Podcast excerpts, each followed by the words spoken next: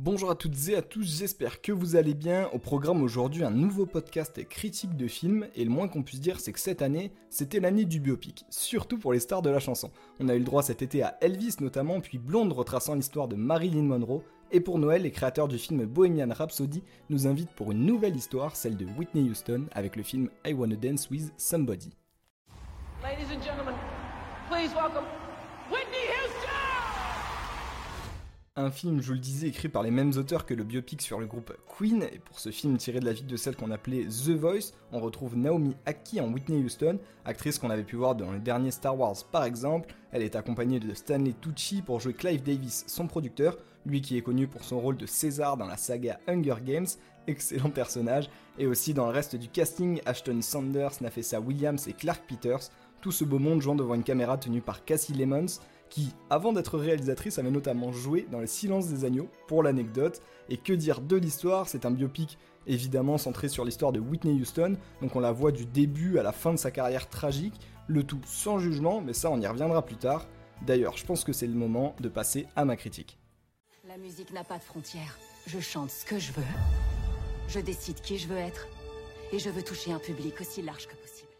Avant de commencer, je dois avouer qu'avant d'aller voir le film, je connaissais pas énormément de choses sur Whitney Houston. Je connaissais évidemment quelques-unes de ses chansons, je connaissais dans les très grandes lignes son histoire, mais j'y suis allé un peu à l'aveugle et je regrette pas du tout. Dans certains biopics comme Elvis ou Bohemian Rhapsody, on attend un peu tel ou tel événement parce qu'on sait déjà ce qui s'est passé, ou on a même vu les extraits télé, mais là j'ai eu l'avantage de quasiment tout découvrir et quelle belle découverte que m'a fait ce film, euh, Naomi Aki en Whitney Houston, et je trouve très juste largement à la hauteur d'un Austin Butler en Elvis Presley. Elle lui redonne complètement vie, même si c'est aidé par la voix de Whitney Houston, qui n'est pas celle de l'actrice, contrairement au choix artistique qui a été fait euh, pour le film Elvis, où Austin Butler s'était beaucoup entraîné pour prêter également sa voix à Elvis pendant les chansons. Là, ça n'a pas été le cas, et en même temps, franchement, comment euh, rivaliser euh, Cette chanteuse était juste bluffante et a brisé tellement de records. Whitney Houston a donné clairement, je pense, en voyant le film, une voix nouvelle à l'Amérique, une façon entière de penser, elle a démocratisé plein de choses, et merci au film d'avoir fait le, choix de laisser des chansons entières et pas seulement des extraits, parce qu'un biopic, à mon avis, ça doit nous faire revivre l'artiste, et ça passe par les performances.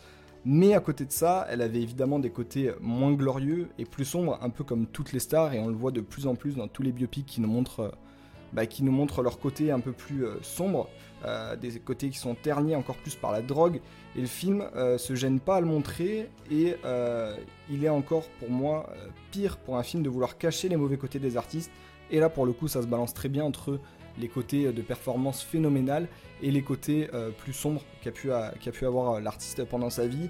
L'histoire est claire, avance bien, on s'ennuie quasiment jamais, et on a toujours la musique de Whitney Houston pour rythmer.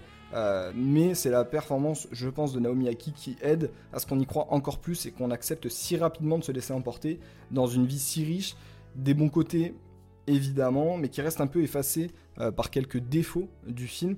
Parce que euh, si le scénario je le trouve réussi, le choix de réalisation a été pour moi moins marquant, surtout par rapport on va dire à Bohemian Rhapsody où c'était fait par les mêmes, scénaristes. Là on voit que la réalisation a moins sa place.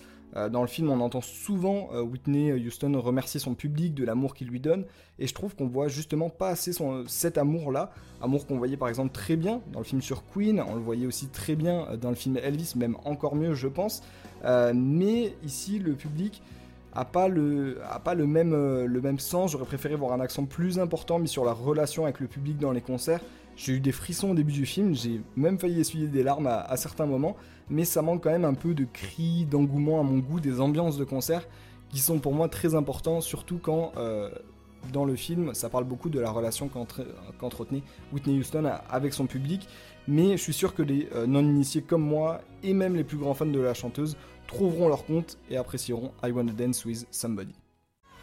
Vous deux, vous passez beaucoup de temps ensemble. Ça nie à l'image de la marque. Depuis quand ta fille est devenue une marque? J'ai loupé un épisode. Et pour l'anecdote du film, je voudrais saluer le choix qui a été fait de montrer ouvertement et de ne pas cacher la bisexualité de la chanteuse et sa longue relation avec Robin Crawford, sans trop en faire non plus. On n'est pas là non plus pour euh, montrer, le film n'est pas là pour dire regardez, on est ouvert d'esprit, on montre deux femmes ensemble. Non, ça sert l'histoire, on va dire, et c'est pas montré avec trop d'artifice et en le mettant trop en avant. Les rumeurs en parlaient déjà à l'époque.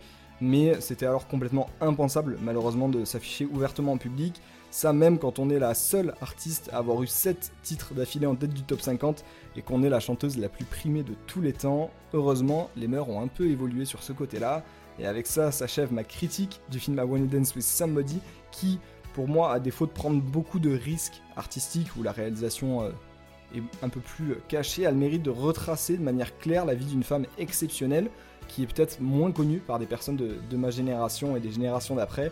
Donc fan ou non, connaisseur ou non, je vous le recommande ne serait-ce que par curiosité. Et non, on se retrouve bientôt pour un prochain podcast. À bientôt et portez-vous bien.